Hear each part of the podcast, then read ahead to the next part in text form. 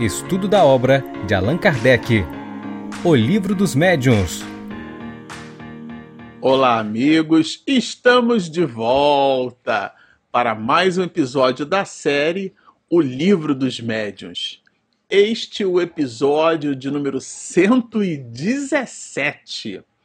Bom, para você que está nos acompanhando no canal, nós vamos encerrar com este episódio o capítulo do Livro dos Médiuns que trata das evocações. Fizemos uma jornada aqui é, durante os últimos episódios. O primeiro começou aqui no de número 108. Super recomendamos se você eventualmente está nos visitando agora aqui na internet, achou o nosso conteúdo e quer saber um pouco mais sobre as evocações, Allan Kardec desenvolveu nessa obra aqui. Eu tenho o meu livro, olha.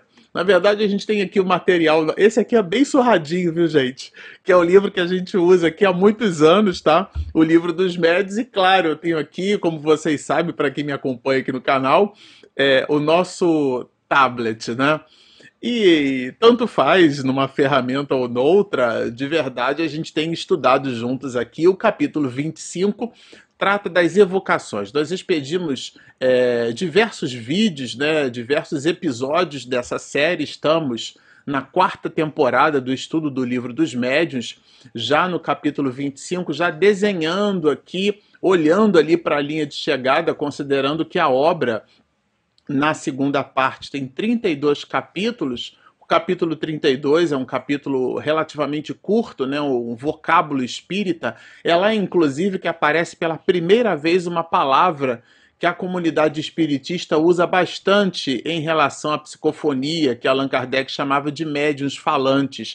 Apare aparece ali a palavra psicofônico no capítulo 32. Mas seja por uma coisa ou por outra, neste capítulo, neste episódio que encerramos este capítulo 25 das evocações, é, agora a gente vai tratar de um tema bem curioso, né, que é a telegrafia humana. De verdade, se você pegar aí o seu livro dos médios, vai perceber que são duas perguntas bem curtinhas e nós gostaríamos de aproveitar para fazer uma espécie de resumo de todo o volume de conteúdo e de informações que nós fomos capazes de amealhar a propósito é, das observações dos espíritos, dos comentários e da mesma disposição colocada ali no livro por Allan Kardec. Então, é, como eu comentei, né, eu separei aqui alguns pontos para a gente conversar a respeito desse resumo a gente vai fazer um resumo e depois a gente entra propriamente dito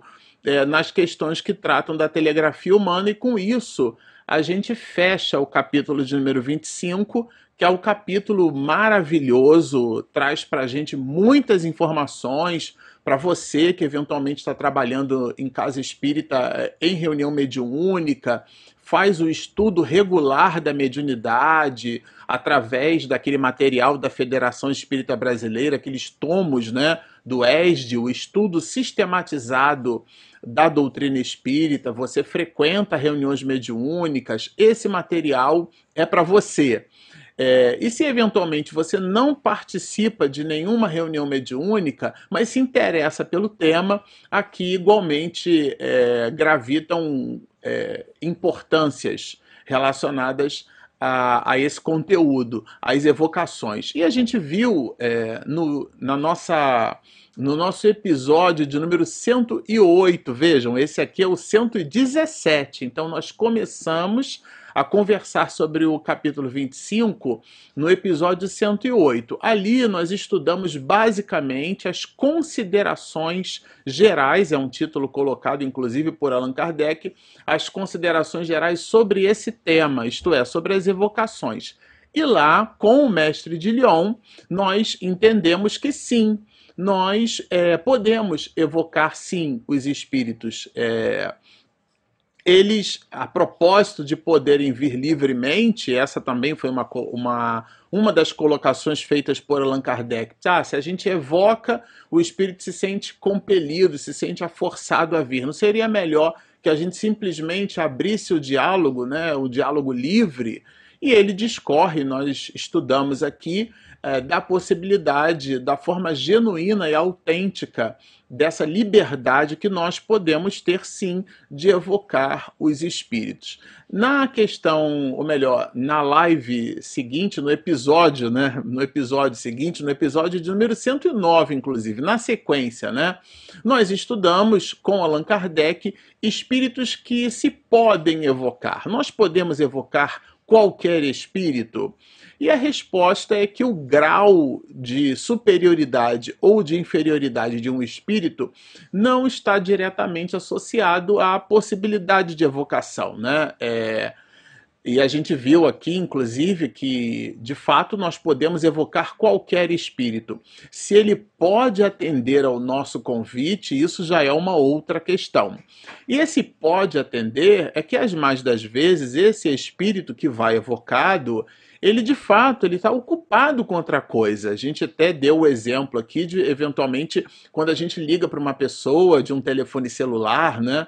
É, hoje parece que o telefone celular a gente esqueceu que ele também faz e recebe chamadas, né? Te manda uma mensagem de texto para alguém, espera essa pessoa responder. De fato, o aparelho celular é um elemento muito intrusivo nessa perspectiva. Ele está no bolso, você pode estar tá no dentista, está numa reunião e você faz uma chamada. E a pessoa, naquele momento, não pode atender.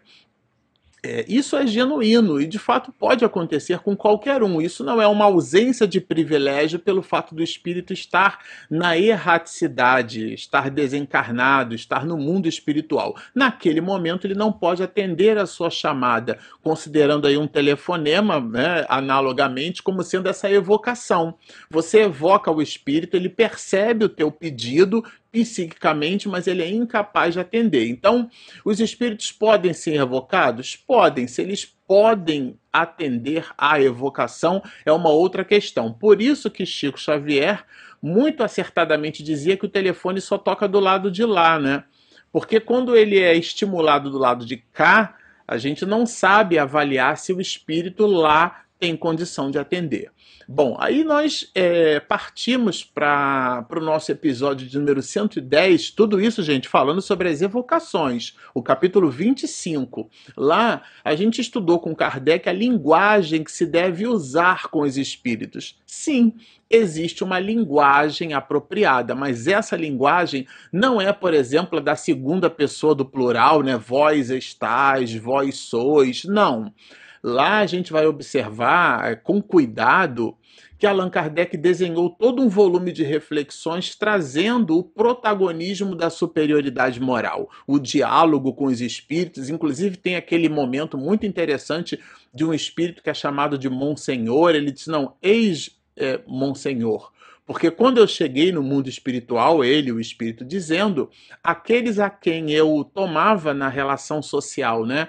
Como sendo alguém abaixo de mim, né? Coloque-se aqui bem entre aspas, lá no mundo espiritual, aquela pessoa era estava numa posição superior espiritualmente, porque a verdadeira superioridade é a intelecto moral, né? Isso vai muito bem colocado por Allan Kardec nas questões 100 a 113, sempre chamo de taxonomia espiritual, que foi o que Allan Kardec fez, distribuiu-nos em 10 classes e essas classes agrupou-as em três grandes ordens. As é, cinco classes primeiras de baixo para cima formam os espíritos de terceira ordem. E o, que, e o que categoriza explicitamente e ostensivamente os espíritos de terceira ordem é o predomínio das coisas materiais sobre as espirituais. As escolhas estão muito mais coisificadas. Depois, as quatro classes que perfazem os espíritos de ordem superior, né? Portanto, os espíritos de segunda ordem, é, é, já é o inverso. É o predomínio das escolhas espirituais sobre as escolhas materiais, mas ainda há o aspecto material envolvido.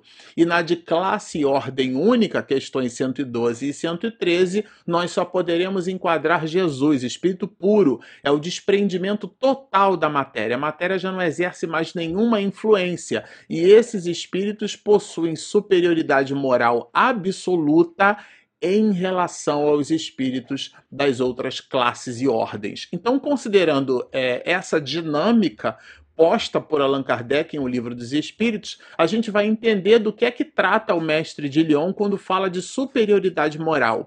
Então, a maneira de nós dialogarmos com os espíritos está diametralmente associada a esse influxo de superioridade moral, ao, ao interesse que a gente vem a ter, aquilo que o próprio Allan Kardec, durante toda essa obra, coloca para nós da necessidade das reuniões não serem frívolas, serem reuniões sérias. Entendamos aqui por reuniões sérias, não cercadas de pessoas sisudas, porque a mensagem de Jesus é uma mensagem séria. Entretanto, vamos observar o primeiro milagre de Jesus numa festa de casamento, né? transformando a água em vinho, ou como diria Divaldo, dando à água o sabor do vinho. Seja lá por que formas, né? De, qual a mecânica, a dinâmica pela qual efetivamente se deu é, é, esse fato, o ponto áureo da nossa análise é que isso aconteceu numa festa de casamento. Então, o evangelho, evangelion, é uma boa nova, é a novidade, aquilo que o século XXI chama hoje né, de, de inovação. Então, Jesus trouxe há dois mil anos atrás elementos de inovação quando transformou o pensamento altruísta como aquele que dividiria a história, o pensamento do ponto de vista antropossócio-psicológico na história da humanidade, a ideia do amor, né? como sendo realmente o grande divisor de águas. E é uma mensagem de alegria. Então, quando a gente fala de seriedade, é seriedade no propósito, e a linguagem está dialogando ali, né? Com esse mesmo propósito. Então, na nossa é, no, na nossa gravação, no nosso episódio de número 110, a gente viu bastante essas mesmas questões. Depois, na 111, nós estudamos a utilidade das evocações particulares. Sim, porque há utilidade. A evocação particular é aquela em que você evoca um ente querido.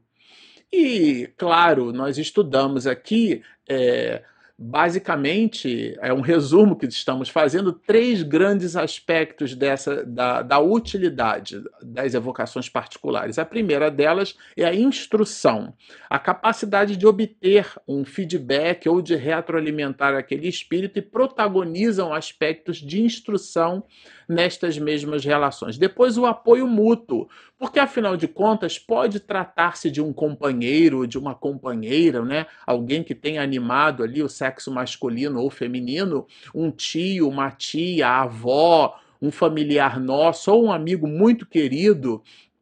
E, eventualmente, aquele apoio mútuo é no sentido de dizer que eu estou aqui, e mais do que isso, né, a gente viu que a diferença entre a nossa condição e a dos espíritos eh, não é nenhuma. É, simplesmente nós estamos encarnados e eles estão desencarnados. Então nós não deveremos nos colocar num papel ou numa posição de superioridade moral. Isso é muito importante a gente ter em mente, porque as mais das vezes as pessoas dialogam com os espíritos e acham nesse diálogo que porque estão numa posição de dialogar, o espírito se serve de um médium, ela está numa condição superior e não há ali superioridade nenhuma.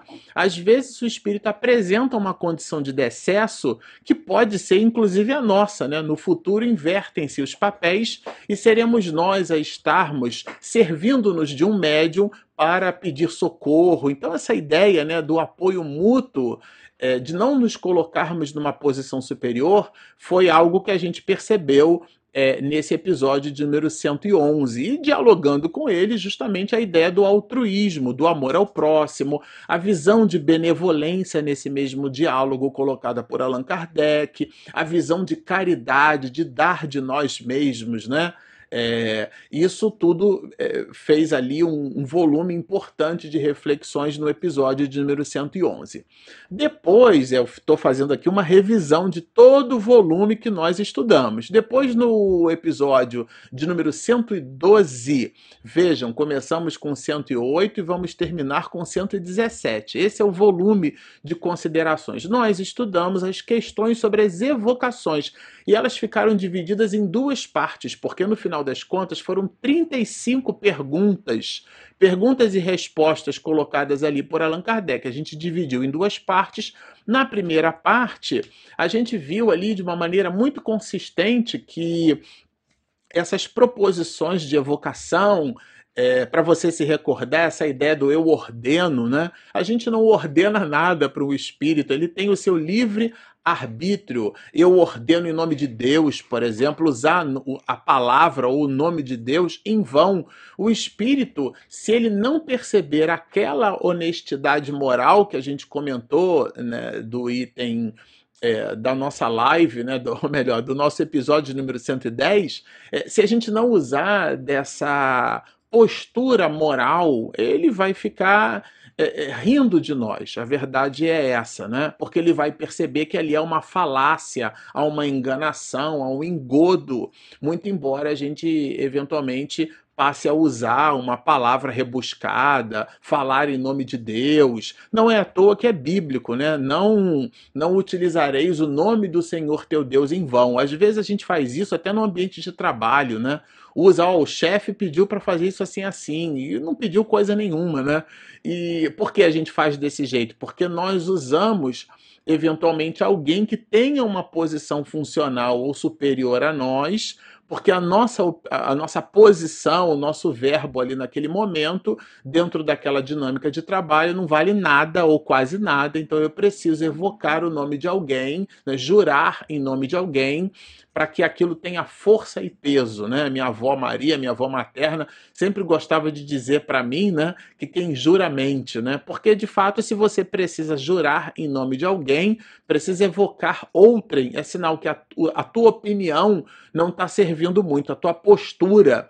E os espíritos observam isso, a nossa postura diante dos fatos, né? Então, é, é, essa ideia do eu ordeno, a gente não ordena nada, trazer em nome de Deus. E também vimos ali é, nesse episódio, no 112, a noção ou a necessidade do recolhimento.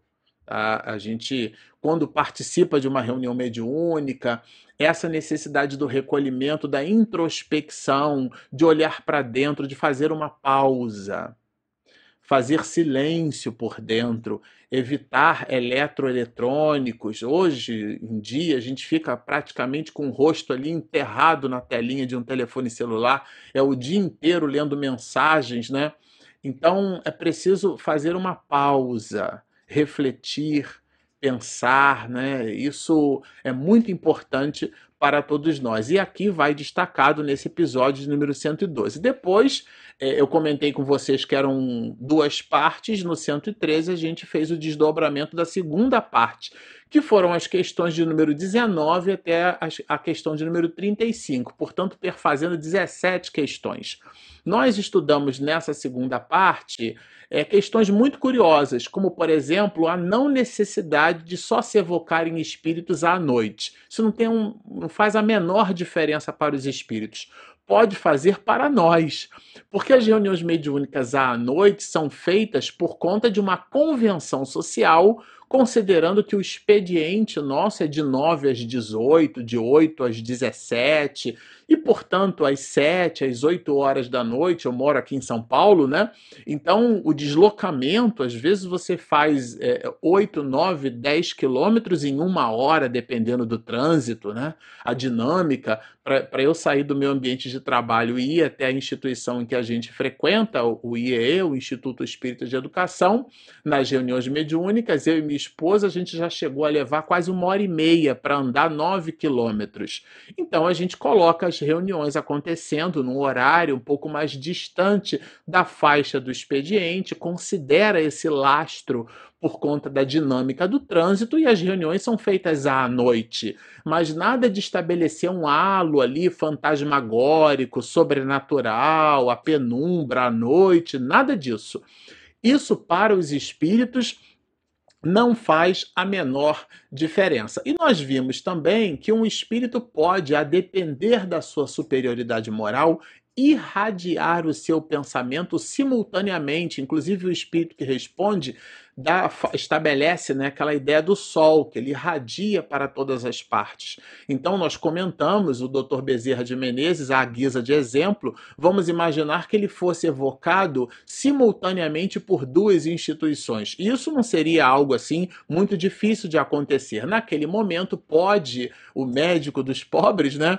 o responsável por todo o processo, o, todo o pródromo de unificação do movimento espírita no Brasil e no mundo, teve o protagonismo do Dr. Bezerra de Menezes, que teve assento como presidente da Federação Espírita Brasileira em mais de uma oportunidade. Na verdade, foram duas. Depois se afastou por motivo de doença. Ele, que era médico e cuidava de todos. Então vejam, é, o Dr. Bezerra de Menezes sendo evocado, o que vai fazer? Esse espírito de escola, essa entidade veneranda, vai irradiar simultaneamente o seu pensamento para mais de um médium, vamos imaginar que sejam dois, né? Então o psiquismo daquele medianeiro vai captar a mensagem do Dr. Bezerra e vai colocar eventualmente no papel, em sendo uma psicografia. E ele pode até ficar emocionado dizendo o seguinte: ah, o doutor Bezerra de Menezes esteve aqui ele não está de todo equivocado, mas também vamos raciocinar o que seria esse aqui, o espaço geográfico plano R2, como a gente diz, né? a posição de latitude e longitude no planeta para um espírito de escol da, da égide, né? da lavra, da possibilidade da potência, essa antena é, é, que é o, certamente o Dr. Bezerra de Menezes. Então, tudo isso a gente viu aqui que essa parte da evocação, um espírito de ordem superior, pode sim multiplexar, vamos colocar dessa forma, né, considerando um plexo como sendo um canal de comunicação, full duplex, né, você recebe e emite, ao mesmo tempo ele vai receber e, e, e emitir um influxo simultaneamente em mais de um para mais de um médium. Então é um processo bem otimizado de comunicação, né, um, uma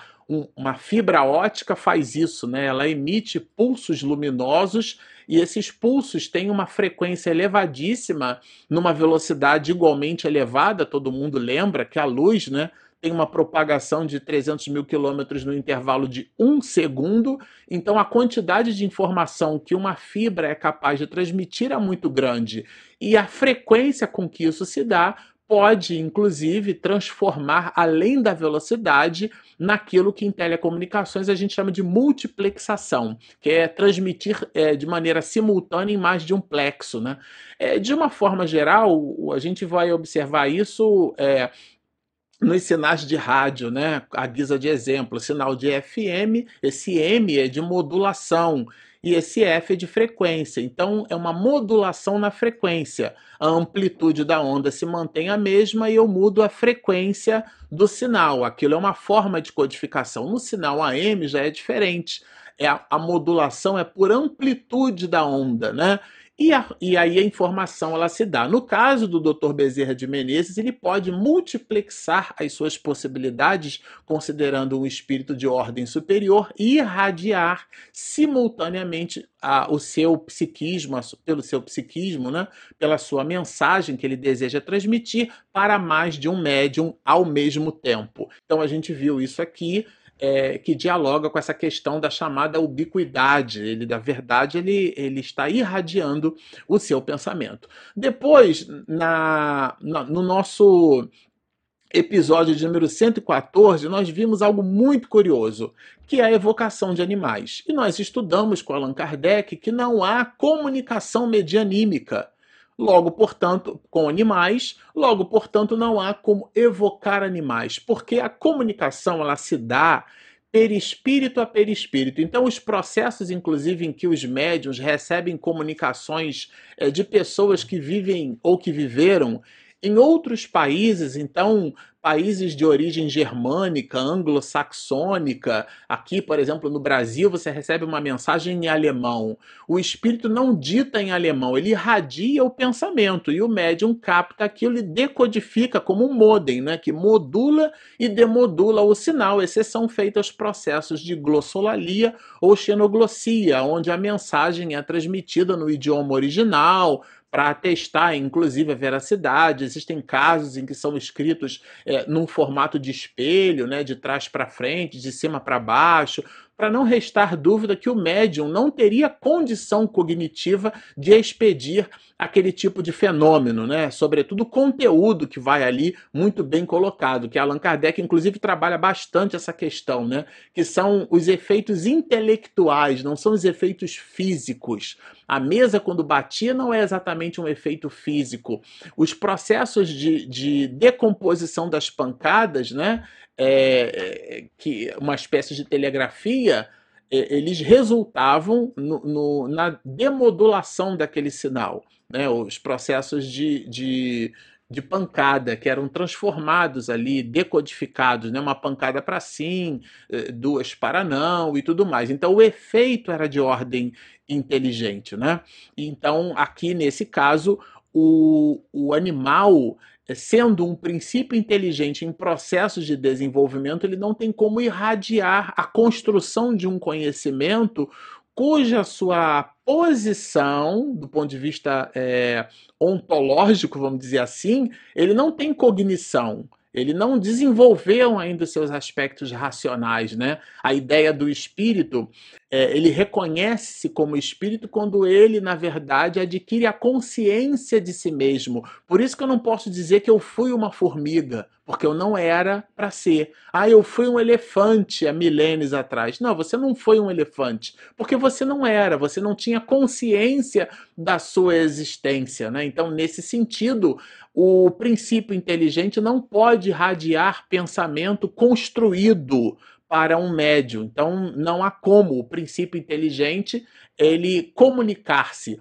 Não confundir isso com a acuidade que alguns animais possuem. Então, por exemplo, o cavalo, que tem uma sensibilidade muito grande, determinados insetos percebem o deslocamento das moléculas de ar, né? com, uma, com uma precisão com uma sensibilidade muito grande. As relações táteis da nossa pele não são capazes de perceber assim. Essa sensibilidade é física. As mais das vezes o espírito pode densificar o seu perispírito. A gente viu isso mais lá atrás, né? A aparição de pessoas vivas. O fato de você ver um espírito não significa que ele esteja morto, tá certo? Ele pode tornar-se tangível, são as propriedades do perispírito. E nesse processo de tangibilidade, a frequência do perispírito pode gerar uma assimilação capaz de que o animal, o homem ainda não, mas o animal na frente, perceba aquele espírito e a gente acaba atribuindo isso como sendo mediunidade, mas não é. Nós vemos isso muito fortemente no episódio de número 114. No episódio de número 115, a gente fez uma dobradinha, né, porque eram também muitas questões, é, parte 1 e parte 2. Nós estudamos a evocação de pessoas vivas. Eu comentei aqui que Allan Kardec fala de aparição de pessoas vivas. Se você viu um espírito, não mata a pessoa, né? Você vê o espírito. E outra, nem sempre quando você vê um espírito, você é médium. O espírito pode fazer-se presente. Aquela história do homem com a caixa de rapé, tudo isso a gente estudou aqui. Então, o fato de vermos um espírito não nos qualifica como médiums videntes, por exemplo. Tá certo? E a gente viu aqui, então, que nós podemos sim, com Allan Kardec, nós podemos sim evocar espíritos encarnados. Mas existe uma série de contratempos contratempos. O primeiro dos contratempos é que se você evoca um espírito desencarnado, ele está na erraticidade, ele tem mais o que fazer, imagina o encarnado. Você pode estar evocando ele no momento em que é um professor está dando aula, em que é uma professora está dirigindo para ir para alguma coisa, é, é, enfim, alguém que esteja ocupado. Você pode evocar alguém que você não sabe que está reencarnado.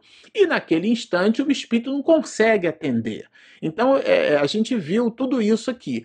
Na, no episódio último, que é o de número 116, trabalhando ali ainda a questão da evocação das pessoas vivas, tem uma questão muito curiosa que Allan Kardec coloca para nós, de, de um, um, espírito né, que foi evocado, sim, pela sua sobrinha, porque o objetivo da sobrinha era saber se o nome dela constava no testamento.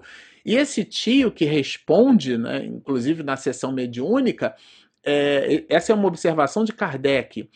ele não lembra da evocação. Isso é uma coisa que também é colocada, mas ele tem aquele pressentimento. Ele vai lá e muda o testamento, né, sem saber exatamente, é, é, sem ter a lembrança explícita, uma desconfiança, né, uma coisa é, interior. Bom, Aqui agora, é, esse foi o volume de considerações que a gente trouxe aqui. Vocês vejam quanto conteúdo né, a gente trabalhou até agora. Na telegrafia é, espírita, que é uma coisa que eu acho que vale a pena a gente colocar antes, é, ela está um pouquinho depois da utilidade das evocações particulares. Né? A gente foi estudando juntos uma série de questões. É, todas elas são muito importantes. Eu super eu sugiro, né? Super recomendo que vocês façam uma revisão, a propósito dessa revisão que a gente fez aqui, que vocês façam a de vocês, né? Mas por último, para a gente encerrar, é, Allan Kardec propõe no item 285, que é o último item do capítulo de número 25, ele traz aqui é, duas questões, na verdade, uma é a 58 e a 58A. Então, é uma questão só, no sentido de que é um, um único é, é, pilote, né? um único pivô e ele faz um desdobramento ali, a derivada primeira é, desse mesmo conteúdo. Aqui ele trabalha um conceito, ele estende a ideia da evocação. Em que sentido? Ele traz uma, uma percepção, nos convida a que a gente produza essa percepção de que a evocação é uma característica é, que está íncita no espírito. Então ele, ele escreve assim: duas pessoas que se evocassem reciprocamente poderiam responder-se transmitido de uma para a outra os seus pensamentos? Quando a gente pensa em alguém ou quando alguém pensa na gente, só que aqui ele está estabelecendo uma espécie de simbiose, né? Aquilo que eu falei para vocês que é a multiplexação é, e a comunicação é, é, que eu chamei de full duplex, né? O que é uma comunicação full duplex? Quando você pega o telefone celular, por exemplo, você escuta e fala ao mesmo tempo. Essa é a ideia do full duplex. A comunicação no WhatsApp é uma comunicação de rádio, aquela que você aperta o botãozinho, que a gente chama de PTT, você aperta o PTT, tem um barulhinho, parece um grilinho, né? Você aperta e o grilinho aciona ali, um, é um silvo que a gente chama, e aí aquilo habilita você a falar. E você fala. Depois que você terminar de falar, você tem que soltar o botão. Quando você solta o botão, você habilita para que a outra pessoa possa te responder. Então a comunicação de rádio, esse tipo de comunicação, ela é uma comunicação half duplex. O que é que significa isso? Você não consegue ouvir e falar no mesmo canal de comunicação. No telefone celular, não. Ao telefone, né, porque a gente não está dentro do telefone, ao telefone, você consegue essa comunicação full duplex. Uma mensagem de WhatsApp é uma comunicação, vamos dizer assim, é, do ponto de vista conceitual da, da engenharia da comunicação, é um retrocesso, porque ela é half duplex. Você vai ao mercado hoje, aí você manda mensagem, a pessoa responde, vou. Que hora você vai sair? Daqui a 30, se você pegar o telefone e ligar para a pessoa, sem um minuto você consegue dinamizar tudo aquilo que em texto levou meia hora, 40 minutos, às vezes um dia inteiro. Então é ela ineficiente nesse processo. Aqui não. Aqui a questão de número 58 trabalha a ideia e o conceito de que a comunicação, esse processo que Allan Kardec chamou de telegrafia, que é a grafia através do pulso elétrico, que era o que existia de mais moderno e sofisticado na época de Allan Kardec, no século XIX. Né?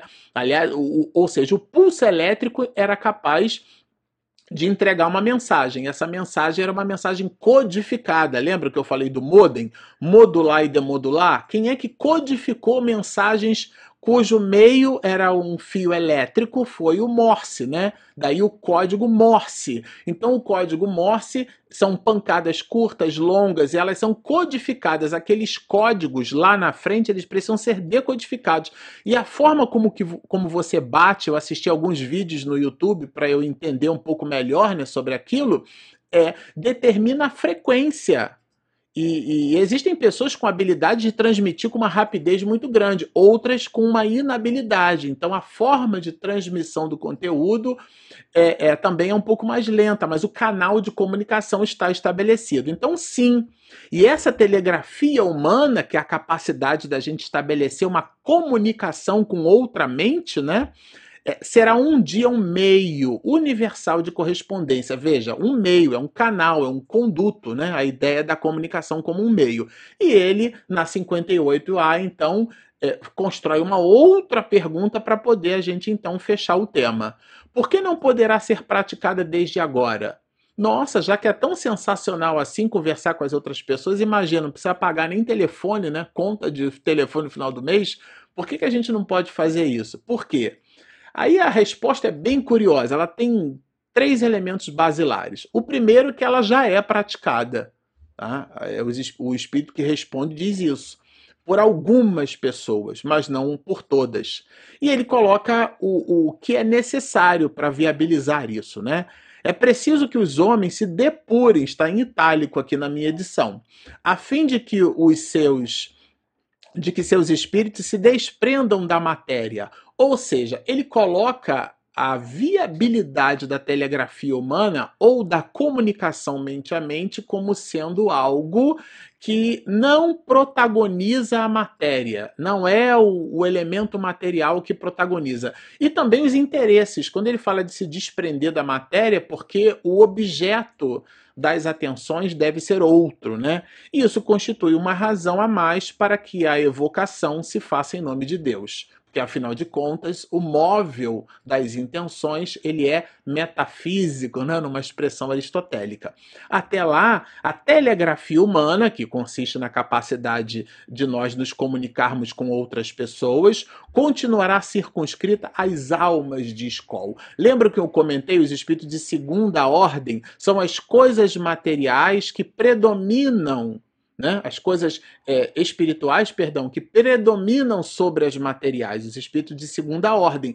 Os espíritos de terceira ordem é o predomínio das materiais sobre as espirituais. Então, esse tipo de comunicação ele não se faz. As almas desmaterializadas. Esse desmaterializado não é que é sem matéria, é sem o interesse material o que raramente se encontra na Terra. Vejam, raramente é um advérbio de modo, de modo muito raro. Não é que é impossível, é raro. Né? Dado o estado dos habitantes do planeta, porque os nossos interesses são interesses de ordem material. Bom, sempre ao final a gente gosta de perguntar que se você nos assistiu até aqui, gostou do que ouviu, mas ainda não se inscreveu, por favor, inscreva-se, clica ali embaixo, do lado tem um sininho, clica também naquele joinha ali do YouTube que ajuda o motor a nos encontrar para as outras pessoas. Nós temos também o nosso aplicativo, ele é gratuito. Ele está disponível na Play Store e na Apple Store.